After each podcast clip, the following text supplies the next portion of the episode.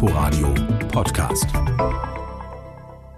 Mit Ute Büsing in unserem Literaturmagazin dreht sich heute alles um nationale und internationale Neuerscheinungen. Wir stellen Ihnen den neuen Peter Höeg vor und Wohin wir gehen von der Berliner Autorin Peggy Mädler. Herzlich willkommen zu Quergelesen. Zunächst einige literarische Neuigkeiten der vergangenen Woche. Der Deutsche Hörbuchpreis geht an die RBB NDR Koproduktion Unter Leuten. Regisseurin Judith Lorenz wird für ihre Adaption von Juli C.'s Roman in der Kategorie Bestes Hörspiel geehrt. Das große Wagnis, sich von der starken literarischen Vorlage zu lösen und nur auf die Figuren zu setzen, habe derart eindringliche Typen hervorgebracht, dass die Jury befand, wir sind alle unter Leuten. Darauf haben wir gewartet. Die fünf Nominierten für den Leipziger Buchpreis in der Sparte Belletristik wurden am Donnerstag ebenso wie die Kandidaten in den Sparten Sachbuch und Übersetzung bekannt gegeben. Es sind Matthias Navrat mit Der traurige Gast aus dem Rowold Verlag von uns vergangene Woche hier ausführlich vorgestellt. Passend zum Messe-Gastland Tschechien dann Jaroslav Rudis erster auf Deutsch geschriebener Roman Winterbergs letzte Reise erschienen bei Luft Hand. Anke Stelling aus dem kleinen Berliner Verbrecherverlag, die mit Bodentiefe Fenster schon einmal für den Deutschen Buchpreis nominiert war, findet sich jetzt mit Schäfchen im Trockenen. Aus dem großen Karl-Hanser Verlag kommt Kena Kusanitz Orient und Occident umspannendes Debüt Babel und schließlich ist fast schon Altmeister Feridun Zamoglu mit Die Geschichte einer Frau bei Kiepenheuer und Witsch im Rennen. Der Leipziger Buchpreis wird am 21. März verliehen. Nahtloser Übergang zu einer Berliner Autorin, die mit Wohin wir gehen soeben ihren zweiten Roman vorlegt, Peggy Mädler. Die Kulturwissenschaftlerin wurde 1976 in Dresden geboren und arbeitet als freie Theaterdramaturgin und Produzentin, unter anderem für das Performance-Kollektiv Shishi Pop. Schon ihr Erstling, die Familiengeschichte Legende vom Glück des Menschen, überzeugte durch feines Sprach- und Stilgefühl, kluge Reflexionen und dekonstruktive Ironie. Das alles findet sich jetzt auch in ihrem neuen Frauenfreundschaftsroman, dessen Titel nicht von ungefähr an die Zeile Wohin aber gehen wir aus Ingeborg Bachmanns Gedicht Reklame erinnert. Ich habe Peggy Mädler zum Gespräch getroffen. Das ist äh, eigentlich die Geschichte von zwei Freundschaften, eben eine in der Vergangenheit, eine in der Gegenwartsebene. Und diese Freundschaftsebene ist eigentlich so konzipiert, dass sie so ein durchgehendes Moment zwischen eigentlich sehr sich verändernden Biografien, sehr brüchigen Biografien. Entsteht also vor allen Dingen bei dem Freundespaar, was in der Böhmenzeit der 40er Jahre beginnt. Bei dem Freundinnenpaar in der Gegenwartsebene geht es eher um diese permanenten Veränderungen, die sich aufgrund von Lebenssituationen, beruflichen Entscheidungen, freiberuflichen Dasein ergeben. Es geht Ihnen also irgendwie um das Verbindende wie auch um das Trennende dieser beiden gesellschaftlich und zeitlich ja ganz unterschiedlich, ganz verschieden verorteten und beeinflussten Frauenfreundschaften, die mit einer gewissen Magie dann letztlich doch auch zusammengeführt werden. Raumzeit und Weltenpunkt nennen Sie das einmal, doch sehr existenzphilosophisch. ja, das wiederum hat damit zu tun, dass Almut eigentlich meine heimliche Protagonistin, ihre Freundin heißt Rosa, dass Almut sehr spät eine Beziehung zu einem Mann eingeht, der Physiklehrer ist und sehr angetan ist von physikalischen Begriffen, die sie aber eher poetisch ausfüllt. Der Ausgangspunkt war tatsächlich so diese brüchigen Biografien. Wenn man nur eine Generation oder eigentlich nur eine halbe Generation weiter nach vorn schaut, ergeben sich plötzlich so viele Brüche. Und wenn man wiederum in die heutige Generation äh, schaut, wo natürlich jeder von dem Ende der Normalerwerbsbiografie spricht, ergeben sich auch wieder so viele Brüche, auch so viele Wechsel der Landschaften aufgrund der Mobilität. Ich wollte irgendwie eine Form finden, wo ich diese ziehenden Landschaften erzählen kann. Almut, ihre heimliche Hauptfigur, die ist 81, die lebt halt auch in so etwas wie betreutem Wohnen. Das klingt jetzt schrecklich, also es ist ein Apartment, aber mhm. notfalls mit Rückgriff auf Pflegeeinrichtungen und Fürsorgeeinrichtungen. Und die Freundin ihrer Tochter, mhm. die begleitet sie entlang des Weges in Berlin, mhm. Friedrichshain, mhm. nehme ich an. Nun erscheint Ihr Roman pünktlich zur Leipziger Buchmesse. Dort ist in diesem Jahr Tschechien Gastland. Sie führen uns in einer Zeitreise dorthin, nach Brünn und Reichenberg, überwiegend von der deutschen Minderheit bewohnten Städten. Dann okkupieren die Nazis 1939 Tschechien. Sudetendeutsche sollen heim ins Reich gelockt werden. Widerstandskämpfer und Kommunisten werden verfolgt und deportiert. Nach 45 wird die deutsche Minderheit dann flächendeckend, so gut wie flächendeckend vertrieben. Mir war es auch deswegen wichtig, weil ich das Gefühl hatte, es ist ja auch in großen Teilen eine Geschichte, die in der ehemaligen DDR spielt. In den Aufbaujahren. In den Aufbaujahren. Als es an allem mangelt und trotzdem glühend ja, für genau. den Sozialismus vorangeschritten wird. genau. Das ist auch eines meiner Lieblingskapitel, dieses erste Jahr des Ankommens in Kirchmöser. Da gibt es einen Jugendleiter, Peter Weigel, der ein Jahr lang versucht, drei strahlenblaue FDJ-Fahnen zu besorgen und das gelingt ihm nicht. Aber warum mir diese Erzählung von dieser Vertreibungsgeschichte aus dieser dann doch ostdeutschen Perspektive wichtig war, ist, weil es ein Stück weit als Narrativ tatsächlich in der DDR fehlte. Die sogenannte, ich äh, setze jetzt mal Anführungsstrichen, Integration in der DDR ist sehr radikal vollzogen worden. Das merkt man schon am äh, Sprachgebrauch. Es ist nicht von Vertriebenen oder Geflüchteten die Rede gewesen, sondern der offizielle Sprachgebrauch ist Umsiedler gewesen. Es ist eine sehr, sehr große Integrations- bzw. Anpassungsleistung, würde ich es eher nennen, von den Geflüchteten abverlangt worden. Peggy Medlers Roman Wohin wir gehen ist bei Galliani Berlin erschienen.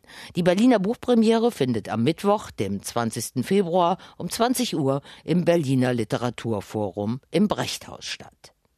Einer, der es gerne deftig und drastisch mag, ist der 51-jährige österreichische Schriftsteller Franz Hobel. Zugleich ist er wortmächtig gegen die rechtspopulistische FPÖ engagiert. In seinem soeben erschienenen Krimi Rechtswalzer nimmt er nun eine fiktive rechtsnationale Regierung im Jahr 2024 aufs Korn und lässt den ganzen faulen Zauber beim Wiener Opernball kulminieren. Alexander Soloch stellt den Roman vor. Alles fängt an einem Septembertag im Jahr 2024 an. Die nationalistische und somit an alle menschlichen Widerwärtigkeiten appellierende Bewegung Limes hat gerade die Macht in Österreich, ja richtig ergriffen. Aber das stört vorerst keinen großen Geist, schon gar nicht unseren Helden Malte Dinger.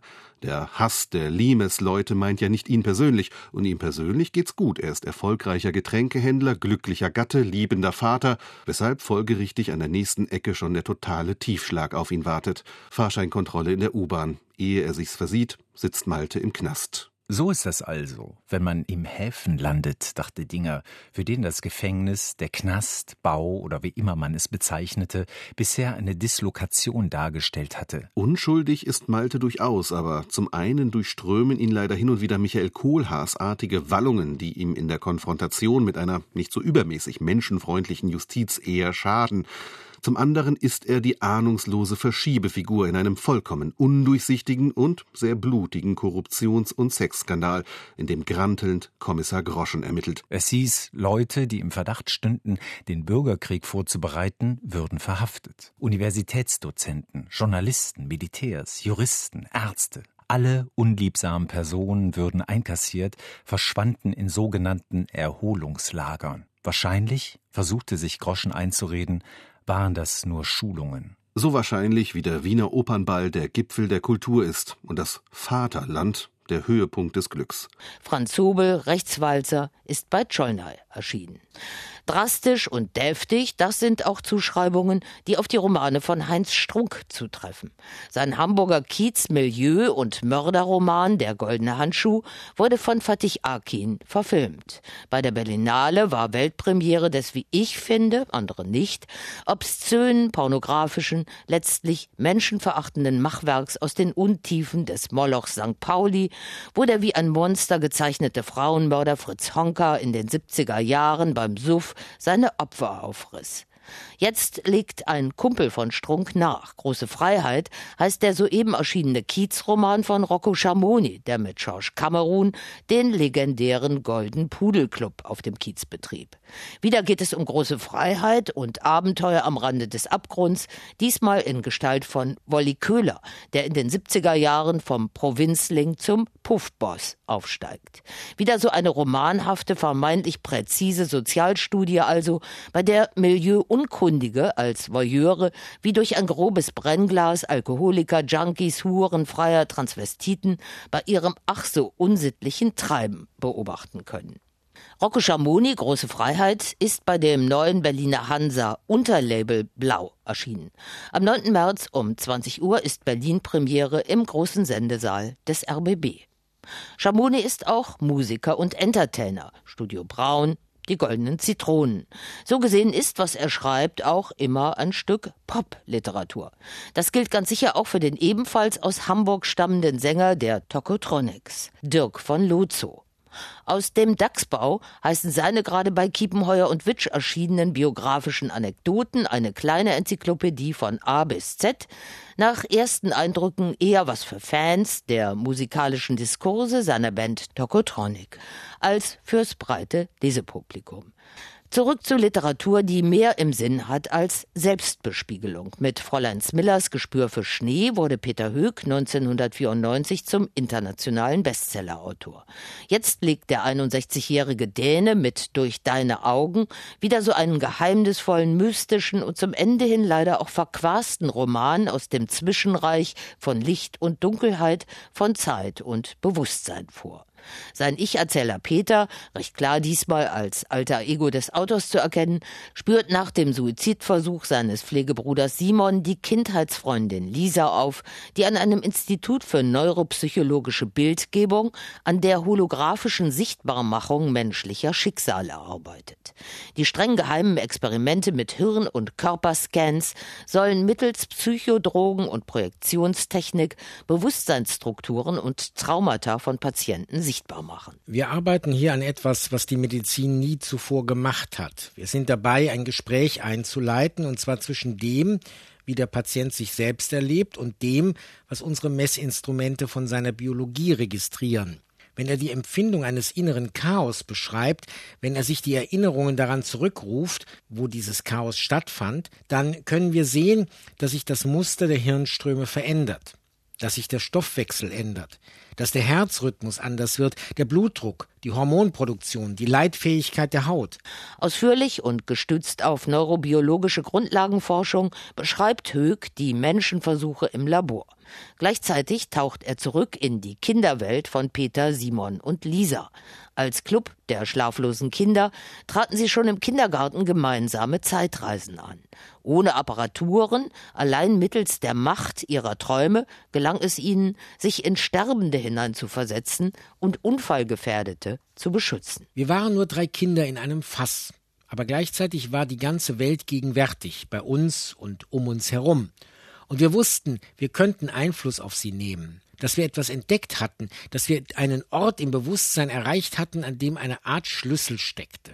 Wie sich Kindheitsmuster ins Erwachsenenleben hinein verselbstständigen und vervielfältigen, macht Peter Höck mit seiner Spielart des märchenhaften magischen Realismus einmal mehr mehr als deutlich.